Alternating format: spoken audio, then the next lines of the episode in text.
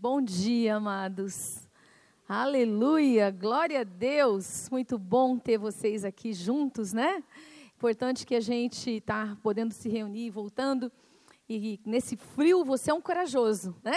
Que bom que você está aqui, né? A gente está tendo os dias mais frios aí do ano, então, aleluia, glória a Deus, né? Bom, estamos juntos, né? É, bom, eu quero compartilhar hoje com você a palavra. Fui desafiada pelo pastor Davi, porque, como você viu, ele está com ele fez uma cirurgia no ombro, né, e ele não pode mexer o braço direito dele, gente. Então, se você vê ele mexendo, você dá uma bronca. Fala, não pode mexer, pastor. É? Ele não pode ficar mexendo, ele precisa ficar curado. Ele teve um cisto, teve um problema no ombro. Então, a gente aproveitou esse tempo e já fez essa cirurgia que precisava fazer, né? Mas aí ele está tá de molho aí, então você precisa me ajudar, né? Então, estou aqui é, abençoada debaixo da bênção dele para ministrar e vocês precisam me ajudar a cuidar dele, porque ele é terrível, gente ele é terrível. Daí ele vai conversar, aquela família de italiano que ele vem, né? Aí ele levanta a mão, fica mexendo, a gente fala, não, não mexe.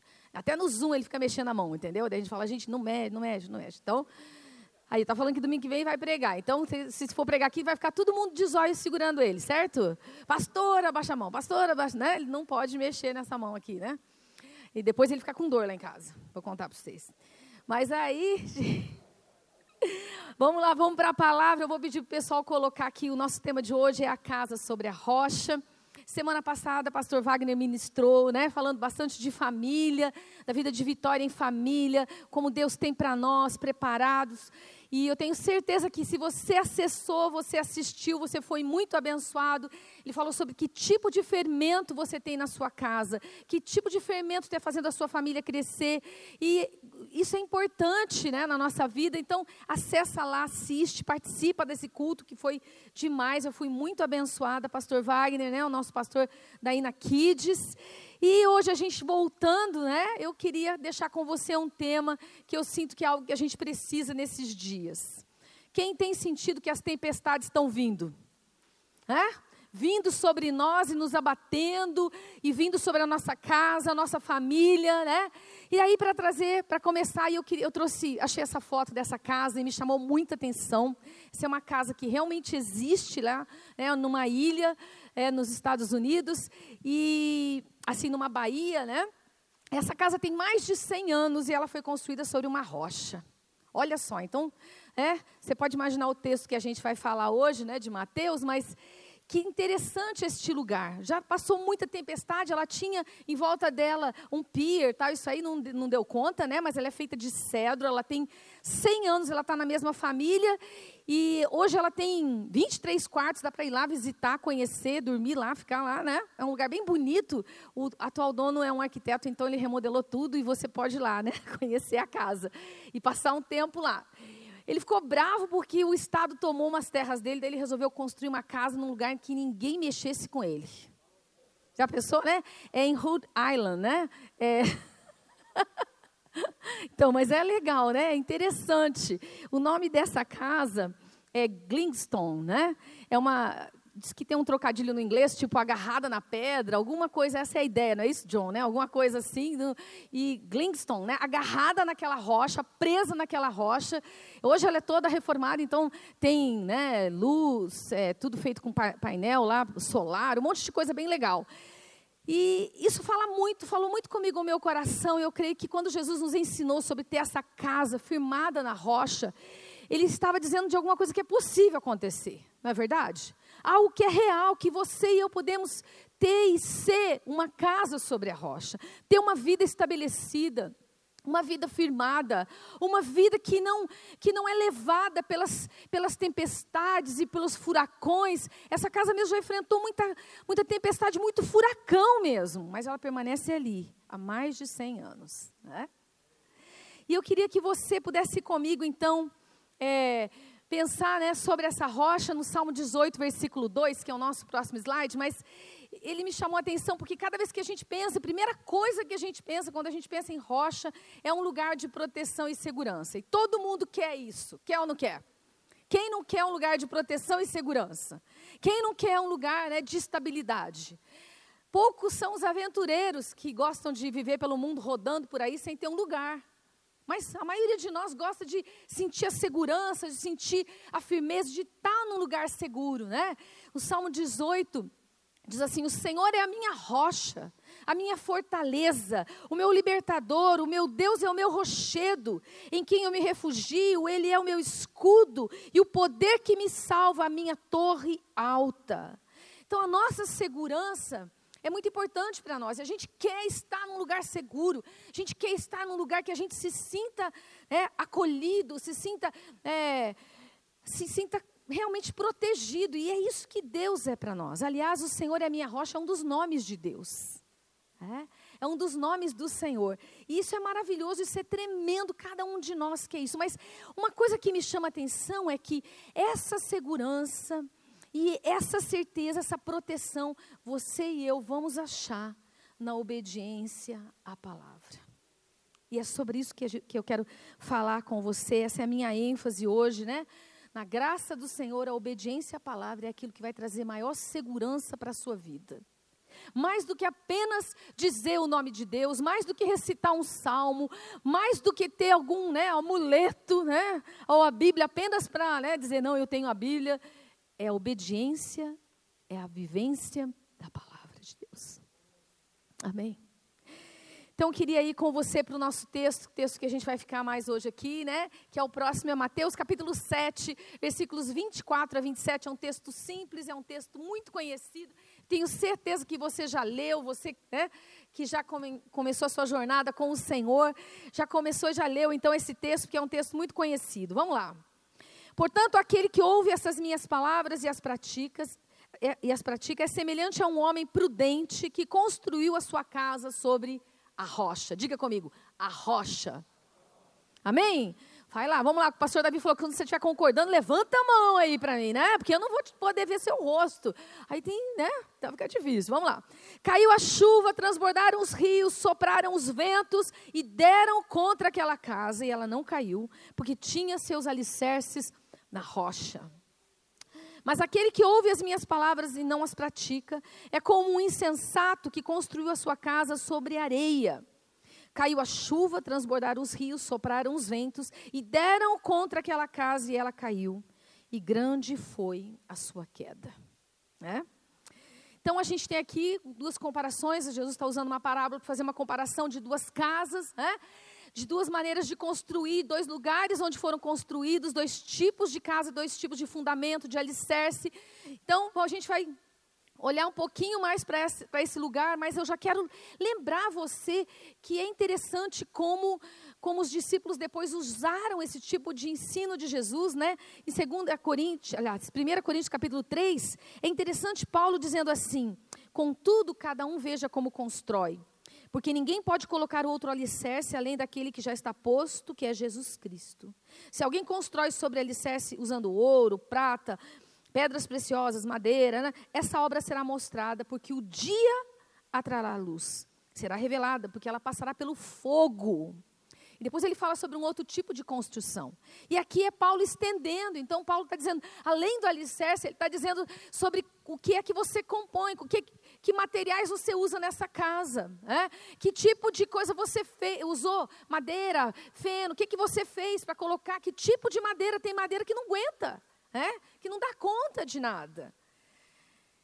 E é muito interessante a gente observar, então, o Senhor está falando aqui sobre a maneira como a gente está construindo o que nós estamos construindo na nossa vida. É. Vamos seguir lá, vamos ler. Então a casa foi edificada, duas, né, duas casas, uma sobre a areia e outra sobre a rocha. A areia tem a, a, ideia de insegurança, a ideia de instabilidade. A areia é meio traiçoeira, né? Não sei se você já ficou com o carro preso na areia, a gente já ficou, né? A areia é uma coisa perigosa, não é uma coisa segura. Mas fazia sentido para os discípulos naqueles dias, porque quando Jesus estava mencionando isso, estava trazendo a memória deles que eles costumavam, quando saíam para pescar, fazer pequenas cabanas na, na beira do, né, do lago lá, e aquilo era completa, completamente inseguro, incerto, não era um lugar, uma casa realmente, né? era só um lugar de abrigo. Então, os discípulos tinham, né, as pessoas daquela época tinham entendimento quando ele está fazendo esse tipo de colocação. Ficava claro para eles por que Jesus estava usando essas duas figuras, a areia e a rocha. Né? E aí, a rocha, a gente já falou um pouquinho, é sobre Jesus. Ele é o nosso fundamento, ele é o nosso lugar seguro, é sobre ele, sobre a palavra, sobre a verdade da palavra que eu e você precisamos construir as nossas vidas. E os tempos estão vindo, e isso fará toda a diferença na sua história. A maneira como você está plantado, alicerçado, edificado sobre a rocha. É? As tempestades chegam, gente, as chuvas vêm, não é verdade? É? Enchentes, ventos, os rios sopram, os rios sobem, os ventos sopram, né? As coisas vêm sobre a nossa vida. Então as coisas se abatem sobre nós. A gente está no mundo e o mundo jaz no maligno. Então nós enfrentamos coisas e a gente tem que estar preparado para isso. Então não interessa se você, mesmo que você tenha construído da melhor maneira, mesmo que você esteja fazendo tudo certo, eu quero dizer a você, a tempestade vai vir. Porque a tempestade vem. Vem em forma de doença, vem em forma de um desemprego, vem em forma de uma situação que você está vivendo, vem em forma de um problema de relacionamento, vem em forma de uma escolha errada, vem de muitas maneiras. E isso muitas vezes mexe conosco, nos abate nos traz insegurança. A gente fica, né? Enfrentamos a morte, a morte de quem a gente ama, enfrentamos uma doença inesperada, enfrentamos coisas que nos sobrevêm. E aí a gente se sente diante daquilo, muitas vezes inseguro, muitas vezes pensando, puxa, mas será que eu estou fazendo tudo certo? Eu quero te animar. Mesmo fazendo tudo certo, a tempestade ainda vem. Porque ela vai ser uma prova na nossa vida. Deus vai usá-la para aperfeiçoar a nossa vida, aperfeiçoar o nosso caráter, aperfeiçoar o nosso relacionamento, nos aproximar do Senhor, nos levar a, a ser mais semelhantes a Jesus, nos levar àquele lugar que Ele tem preparado para nós. Amém? Você acredita nisso? Você crê nisso?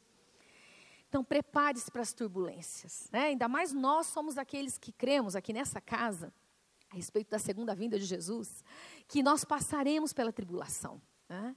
Nós cremos que nós temos que estar preparados para essa tribulação que vai vir, vai se abater sobre a terra. E nós, essa é uma maneira que a igreja vai ser realmente purificada e preparada, adornada para a volta do Senhor, para realmente ser aquela igreja pura, santificada. E aqueles que são do Senhor serão do Senhor. E aqueles que não são, não serão do Senhor. Entende o que eu estou querendo dizer? Porque Deus vai chacoalhar a igreja na terra. Então, a gente está preparado para o pior e a gente quer te preparar para o pior. Se não acontecer, glória a Deus, irmão. Se Deus nos arrebatar e nos levar sem nada disso, amém. Mas nós somos aqueles que sabemos que Deus passará com um fogo sobre a terra e purificará a sua igreja. Então, não sei o que você está vivendo, mas esses dias têm sido dias difíceis para muitas pessoas. Tribulação sobre a terra, né? que a gente jamais esperaria. Quem é que esperaria isso em fevereiro? É verdade? Eu não sei você, mas eu fiz lá meu plano do ano e não incluía nada de pandemia. É?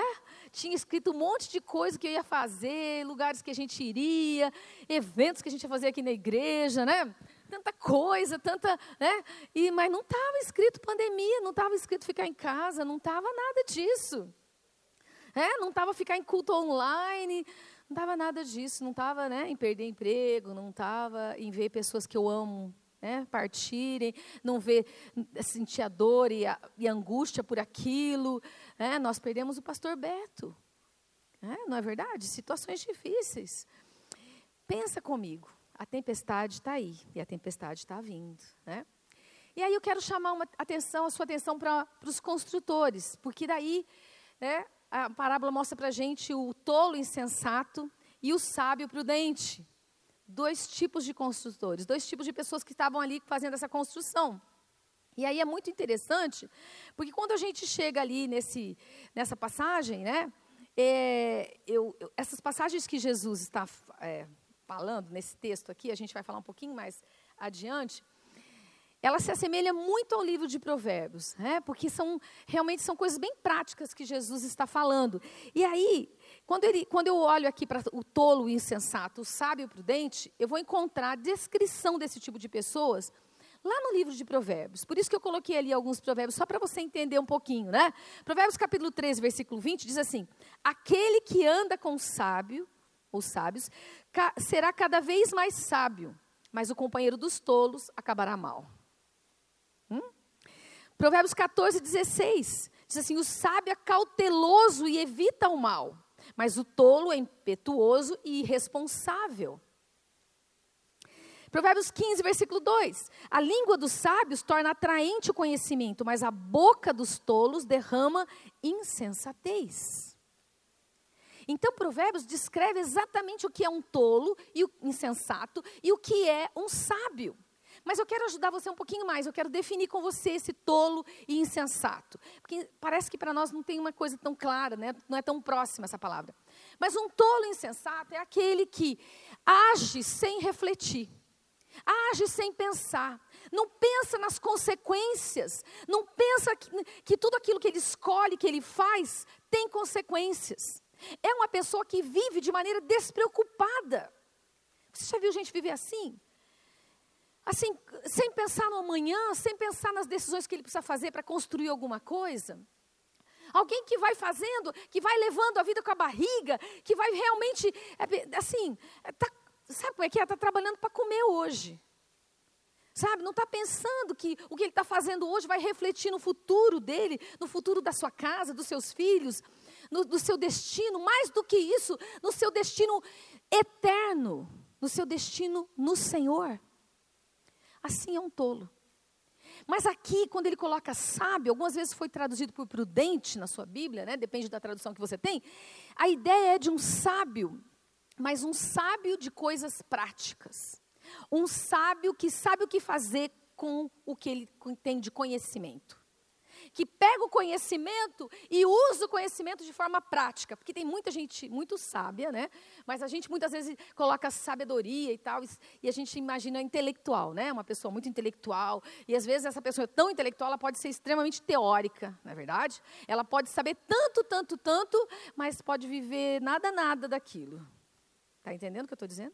Mas a palavra que Deus usa nesse texto é a palavra, essa palavra sábio, quando a gente vai para o grego, exatamente uma palavra que se refere a um sábio prático. Alguém que sabe o que fazer com aquele conhecimento que ele tem nas mãos. Transforma aquilo em vida, em vida prática. Por isso Jesus usou as palavras certas para explicar esse tipo de construtor. É? Então, vamos seguir aqui um pouquinho. Então, vamos ver a forma como ela foi construída aqui, né? O alicerce ro na rocha demanda muito trabalho para você construir. Eu não sou arquiteta e nem sou engenheira, né? A gente podia chamar o Léo aqui para explicar um pouquinho mais, né? Nem engenheira civil, mas ou Piti, né? Mas eu não, não, não sei muita coisa, mas eu sei que é difícil, requer muito mais, né? Furar aquela rocha para realmente colocar os fundamentos, para realmente colocar. E a gente, o, o, pastor Davi costuma dizer, né? Aqui foi muito dinheiro para baixo da terra. Né? A gente levantando oferta, fazendo todo o trabalho para construir esse lugar, para aparecer, não aparecia nada, né? E já tinha ido muito dinheiro na, naquilo, né? Porque para fazer o fundamento daquilo demorou muito. Quanto mais alto aquilo que você constrói, mais fundamento você precisa, mais profundo tem que ser, né? mais forte, mais, mais, né? não é isso, gente? É isso, pouquinho do que eu sei, eu sei que é isso. Então eu sei que para construir sobre a rocha exigiu muito mais do que construir sobre a areia. É? Eu sei que foi muito mais difícil. Então, os fundamentos de uma casa na rocha são um estilo de vida e um estilo de obediência a Jesus. Diga comigo, os fundamentos da rocha, os fundamentos da rocha, vamos lá, junto comigo, são um estilo de vida de obediência são o estilo de vida de obediência. É isso que o Senhor está falando nessa, nessa parábola. Né? É a obediência que, que vai fazer com que a sua casa, com que os fundamentos da sua casa sejam inabaláveis nas tempestades da vida. Quando elas vierem sobre você, né? quando elas vierem sobre a sua casa, você vai perceber que quanto mais mais obediente você for à palavra, mais fiel, mais, mais constante, mais, menos você vai sofrer com isso. Mais vitória você vai ter, mais forte você vai sair, mais cheio da graça, da unção e do poder do Senhor você vai sair, mais, mais mais, mais cheio da presença de Deus você vai sair. Né? E aí, como eu falei, esse texto aqui que a gente está trabalhando hoje, ele faz parte né, do conhecido Sermão da Montanha, que está então no capítulo 5 a 7 de Mateus. Nesse capítulo, então, nesses três capítulos, 5, 6 e 7 de Mateus, são realmente é, é, atitudes bem práticas que Jesus ensinou a respeito da vida, da vida diária, da vida cotidiana. E nesse momento aí, Jesus vai falar muito a respeito da lei, vai realmente fazer um contraponto com a lei e, e o que ele veio ensinando, né? Porque ele não veio descumprir a lei, mas ele veio viver a lei e veio ir além da lei, veio complementar a lei. Então, esses, esses capítulos aqui, né, são capítulos assim, é, bem práticos, e a gente está no último texto desse capítulo, e ele realmente está e é muito lindo tudo isso que Jesus está falando. Ele realmente prega com autoridade aquilo, tanto que no final os discípulos, as pessoas estão perto, dizem: Nossa, ele prega com autoridade. Por que, que ele está falando né, desse jeito, está pregando com tanta autoridade? Como é que as pessoas viam isso? Porque Jesus estava falando com vida. Aquilo que ele estava ensinando era o que ele era. As suas palavras estavam atestadas pela sua vida. É? Então, por isso ele tinha tanta autoridade naquilo que ele falava, e ele falava com tanta unção e tanto poder. Então, e aí, a gente, esse texto aí, pode, esses textos todos realmente podem fazer um paralelo, como eu falei, com provérbios, né? Por serem práticos, por serem realmente aquilo que a gente encontra ali. Então, um pouquinho antes, Jesus vai falar sobre o caminho largo e o caminho estreito, né?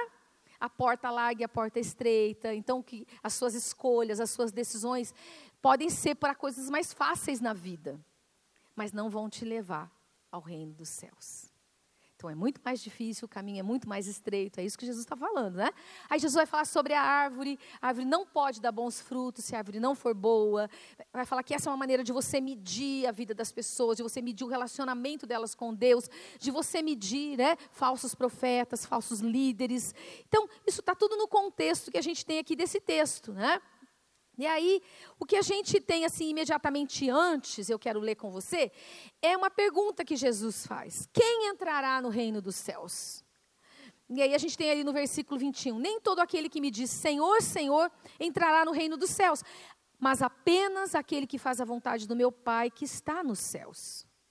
Então, para entrar no reino dos céus, eles precisam escolher fazer a vontade de Deus. E a vontade de Deus é a sua palavra é a obediência à Sua palavra, é aquilo que Ele nos ensina, é aquilo que Ele nos deixa na Sua palavra.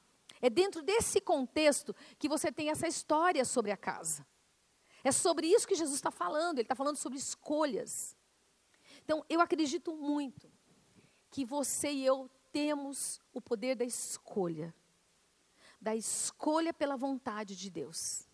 Se não fosse assim, Deus não teria feito né, a forma como ele fez Adão e Eva. O fato de deixar uma árvore lá e dizer para eles: não pegue, não, não, não, não tire esse fruto, não come desse fruto. Né? E aí, deixar ela ali. Deus não fez um cercado na árvore. Deus não colocou um, um, uma cerca elétrica. Porque daí se né, Adão colocasse a mão, ai, não posso, não posso, né? Deus não fez isso. Deus deixou ali do ladinho dele, no mesmo jardim que ele passeava, que ele andava, que ele cuidava de todas as árvores. Mas é claro que Deus foi lá e falou para ele: ó, é essa aqui. É essa aqui que não, que não pode comer, tá? O resto pode comer tudo, tá bom?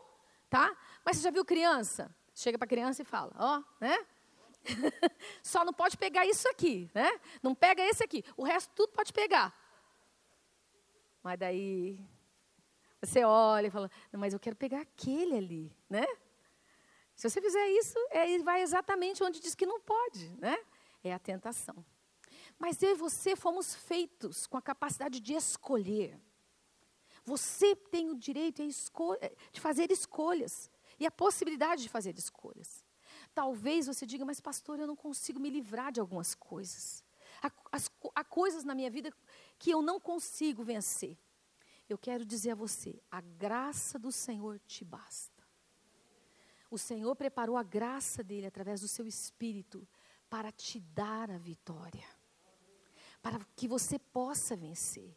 Então, quando eu penso nessa construção sobre a rocha, quando eu penso sobre ela, e eu penso que eu e você vamos construir então sobre essa rocha, Nós vamos construir em obediência.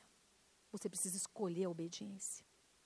E nós vamos construir na graça do Espírito Santo de Deus.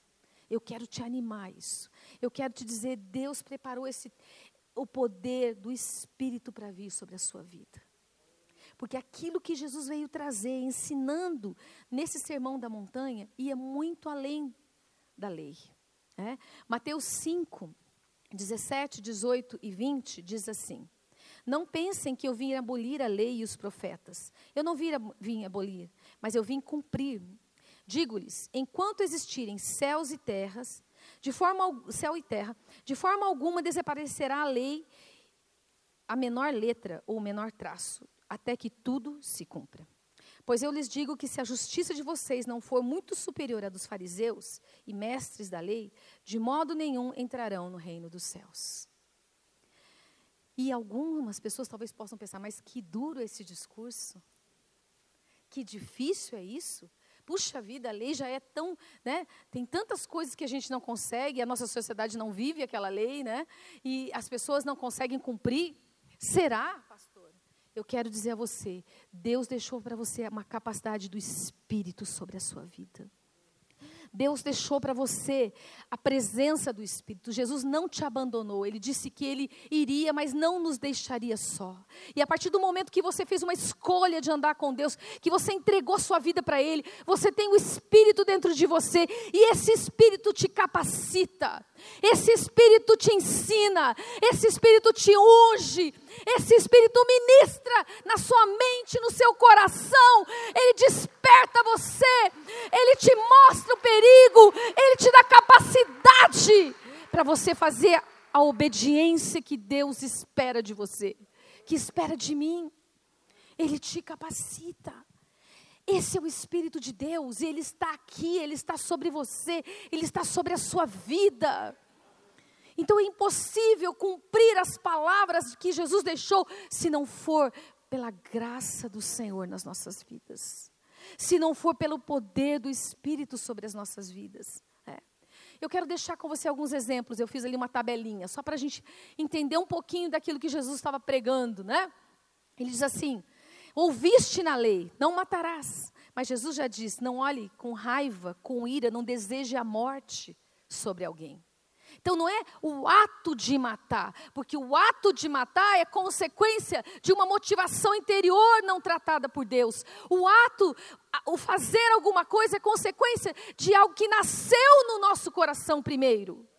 Um desejo escuso, um desejo maligno. Então por isso ele diz: você ouviu, não adulterarás, mas ele diz: é, é mais do que isso. Por que, que é mais do que isso? Porque isso começa no coração. É não olhar com desejo é não imaginar com desejo impuro, é não, é não deixar o seu coração morar naquele lugar. E você ouviu olho por olho, dente por dente. Está lá na lei. Vingança. Aquilo que te fizeram, vai lá e faz de novo. Retribui, paga com a mesma moeda. Porque aquela pessoa merece. Merece ou não merece? Merece. Meu natural diz que merece. Ah, devia, né? Pagar com tudo. É, mas daí Jesus diz: não se vingue, dê outra face. Ore pelos seus inimigos. Por quê? Porque eu preciso tratar a ira, a raiva, o que eu sinto diante da presença de Deus. Porque eu preciso tratar as motivações, o que está no meu interior, o que está no meu coração. Então, quando eu vou construir sobre a rocha, não é apenas a aparência da minha casa, é lá dentro do meu interior. É como essa casa vai ser lá dentro, os fundamentos, a minha obediência, não é a minha religiosidade, não é apenas o meu vir à igreja, é a minha postura fora, é como eu me relaciono com as pessoas, é como eu sou dentro da minha casa, é a pureza no meu olhar, é a atitude com as pessoas, com meus filhos, com a minha esposa, com meu marido, é, é a minha vida. É a minha vida de obediência à palavra. Entende o que eu estou dizendo a você? O desafio que o Espírito está nos trazendo é você, quando você sai das quatro paredes, ou quando você sai né, nas ruas, na sua própria casa. A gente tem ouvido tanto nesses dias falando sobre os abusos, né? A violência doméstica. Porque todo mundo na pandemia dentro de casa, todo mundo lá dentro, todo mundo enfurnado. E o que a gente tem escutado são as quebras de relacionamento, são as brigas, são a, viol a violência entre os casais. O que a gente tem escutado é o abuso, a criança sendo tocada, violada, sendo né, agredida, sendo roubada a sua pureza, despertada. Estou falando de quem você é, meu amado. E muitos desses casos a gente escuta. Era crente, era pastor, era não sei o quê. Mas é aqui dentro. Onde está? Como está? Que tipo de casa está sendo construída? Onde estão seus fundamentos?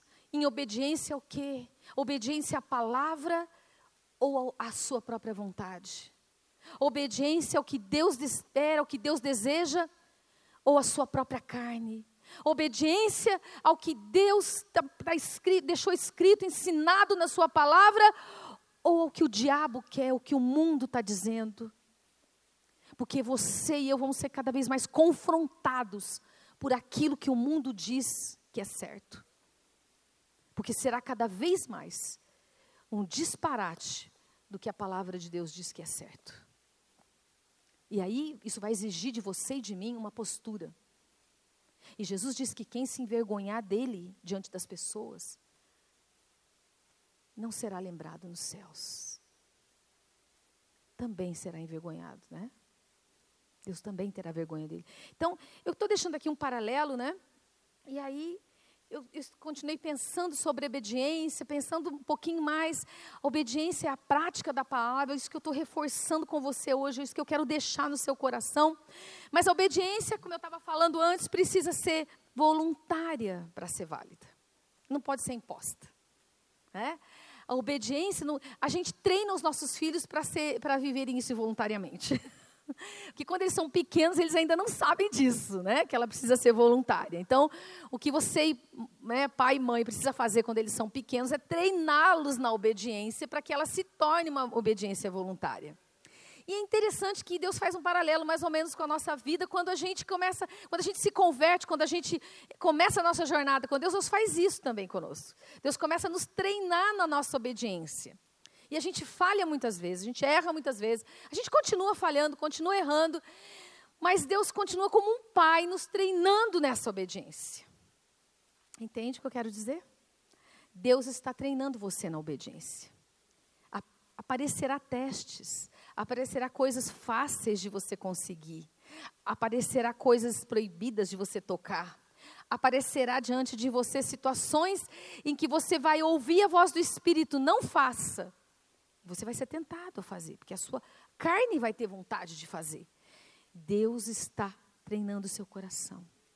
Mas um coração quebrantado e contrito, ele está mais próximo da obediência. Por quê? Porque ele reconhece que ele não tem capacidade, que ele não consegue por si mesmo, que ele não dá conta de fazer sozinho, que ele não é, não é dele a força, a sabedoria, o poder de obedecer. Então, um coração quebrantado, quebrantado e contrito é um coração que te leva a um lugar mais próximo, mais próximo dessa obediência. Isso envolve se humilhar muitas vezes, né? Se humilhar diante do Senhor. A palavra de Deus diz que, de, que Jesus, né, em Filipenses, aprendeu a obediência, né? E foi encontrada aqui, olha só, né?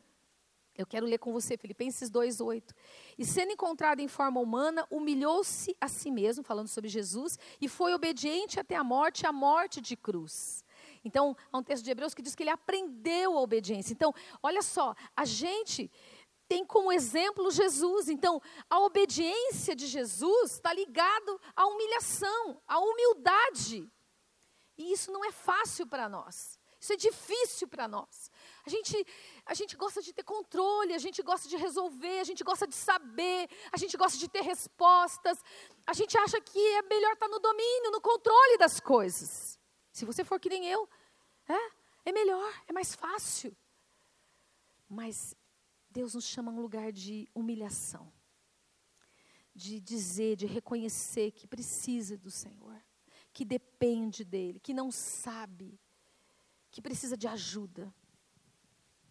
Então a obediência me leva a chamar alguém para orar por mim, a confessar o meu pecado, a pedir ajuda sobre a minha vida. A obediência vai me levar a um lugar de avaliar a minha vida à luz da palavra. E não ler a palavra apenas por ler, mas fazer da palavra o meu espelho enquanto eu leio. A obediência me leva a este lugar de humildade e de humilhar-se. Na disposição para a obediência, a graça de Deus se manifesta e nos capacita, nos trazendo a vitória. Que a graça capacitadora venha sobre a sua vida. Enquanto o Senhor acha em você um coração disposto, quebrantado, humilhado na presença dEle. Meu amado, essa é minha oração nessa manhã. Que Deus ache no seu coração este coração de humildade, de quebrantamento, onde a graça de Deus venha sobre você, onde a graça do Senhor seja derramada sobre a sua vida e você encontre este lugar dessa capacidade para perdoar, para entregar, para vencer aquele vício, para vencer a mentira, para vencer as obras da carne. É? E eu queria só relembrar uma coisa com você. Eu podia pensar, eu podia pensar aqui com você quais são as características de uma casa que, foram constru que foi construída sobre areia. Como é que eu sei que a minha vida, pastora, está sendo construída sobre areia? Apesar de eu saber, de eu conhecer o fundamento, eu posso ainda estar tá construindo a minha casa na areia. Porque eu posso estar tá me enganando com aquilo que eu estou fazendo. Sabia disso? E eu coloquei aqui, eu listei algumas características de uma casa construída sobre areia. A mentira nos relacionamentos, né? a mentira, não há transparência, não há confiança nos relacionamentos, porque a gente não sabe se realmente aquilo é o que aconteceu, se aquela palavra é uma palavra verdadeira. Há rancor escondido, né? e por isso há uma solidão, porque a, a, a mágoa, a amargura, coisas guardadas lá dentro, isso quebra os relacionamentos. Há um controle uns sobre os outros, porque a pessoa é possessão uma da outra, né? não há uma entrega ao Senhor, não há uma entrega, né? Quebra de aliança, quebra de honra. Há uma dificuldade muito grande de honrar, porque você precisa estar sempre sendo o primeiro, sendo mais importante, tendo mais valor. Né? É difícil de ver outros sendo honrados. Há muita futilidade, porque há alvos de vida errados. Há uma busca por alguma coisa que não é eterna. Não é pecado ter, querer, desejar ter um bom emprego, mas é pecado gastar toda a sua vida para isso. É? Colocar isso em primeiro lugar na sua vida. Né? Dificuldade em aprender uns com os outros, dificuldade em submeter-se uns aos outros, confusão, né? porque falta paz, há um peso de culpa, há um peso nos relacionamentos. Assim é uma casa que está sendo construída sobre areia. Queria que você pudesse avaliar os seus relacionamentos, a maneira como você tem vivido. Mas uma casa sobre a rocha é uma casa de confiança, de humildade, de verdade, onde a verdade prevalece apesar de todas as consequências. É uma casa onde tem descanso, é uma casa de refúgio, é, é uma casa de honra, de submissão, onde a paz, mesmo no tempo da batalha, no tempo da dor, onde há valores eternos estimulados, a gente tem uma, um foco no reino de Deus, isso está em primeiro lugar na nossa vida. É uma casa onde há uma aliança entre as pessoas que vivem nela. Que tipo de casa eu e você temos construído nesses dias? Que tipo de casa eu e você temos edificado? Que material a gente tem edificado? Com que material? Né? O fundamento da nossa casa é Jesus, é a rocha. E esse fundamento, eu quero repetir aqui para você, é um estilo de vida de obediência. E se a gente volta nesse texto, é ouvir e praticar. É ouvir e praticar. É ouvir e praticar. Olhe para a pessoa do seu lado diga para ele: é ouvir e praticar. É ouvir e praticar. Né? Então, quando a gente pensa na rocha, a primeira coisa que vem, a gente fala sobre proteção, a gente fala, não, a rocha é meu lugar seguro, a rocha é meu lugar de proteção. É verdade, mas a tua verdadeira proteção está na obediência, na prática da palavra de Deus, pela graça do Senhor. Porque assim o teu inimigo vai vir bater na sua porta, mas você vai ter autoridade para confrontar o seu inimigo. Assim, as circunstâncias vão vir sobre você e você vai ter autoridade para passar por elas. Vai agarrar-se ao Senhor e vai sair vitorioso nelas. Assim você vai ter a vitória do Senhor que você tanto deseja, que você tanto declara, que você tanto crê, que você tanto profetiza sobre a sua vida. Mas eu quero dizer que não são apenas com palavras, mas é com a sua vida, com o seu estilo de vida, com a maneira como você pratica aquilo que você recebe da palavra do Senhor. Ah, pastor, eu vim aqui porque eu estava com tanta saudade do culto. Eu vim aqui porque eu queria sentir mais da presença de Deus, às vezes na minha casa é tão difícil. Eu vim aqui, pastor, porque eu, aqui é que eu sinto a presença de Deus. Eu sei, é verdade. Mas eu estou te preparando para sair deste lugar, para viver neste lugar a sua vida com Deus e ser forte ser fortalecido na rocha. Você pode experimentar tudo que a gente tem nessa casa, na presença do Senhor, lá na sua casa. Mas as pessoas podem experimentar tudo de Deus na sua vida. As pessoas podem experimentar toda a verdade do Evangelho na sua vida. Nós estamos terminando, quero convidar você a ficar de pé. Oh, nosso culto tem que ser mais curto, eu já passei até do horário. Mas eu quero convidar você a fechar os seus olhos. Onde você está. E você examinar a construção da sua vida, a construção da sua história, as suas escolhas. Feche os seus olhos. Pai, eu oro agora. Senhor, em nome de Jesus nós escolhemos construir sobre a rocha. Nós temos escolhido construir na tua presença, na tua pessoa, Senhor. Nós escolhemos os teus fundamentos, nós escolhemos a obediência, nós escolhemos pela tua graça, Senhor, a obediência da tua palavra. E nós oramos agora, Espírito de Deus, nos capacita, Senhor. Enche a vida dos teus filhos, Senhor para viver a vida prática, Senhor. A prática que o Senhor nos ensinou, que vai muito além da tua lei, da lei da tua palavra, mas que realmente reflete a tua vida em nós. Oh Espírito Santo, nós clamamos, vem sobre nós, vem sobre as nossas vidas. Enche-nos, Espírito de Deus. Move nesse dia Ensina-nos e prepara-nos para as tempestades, Senhor.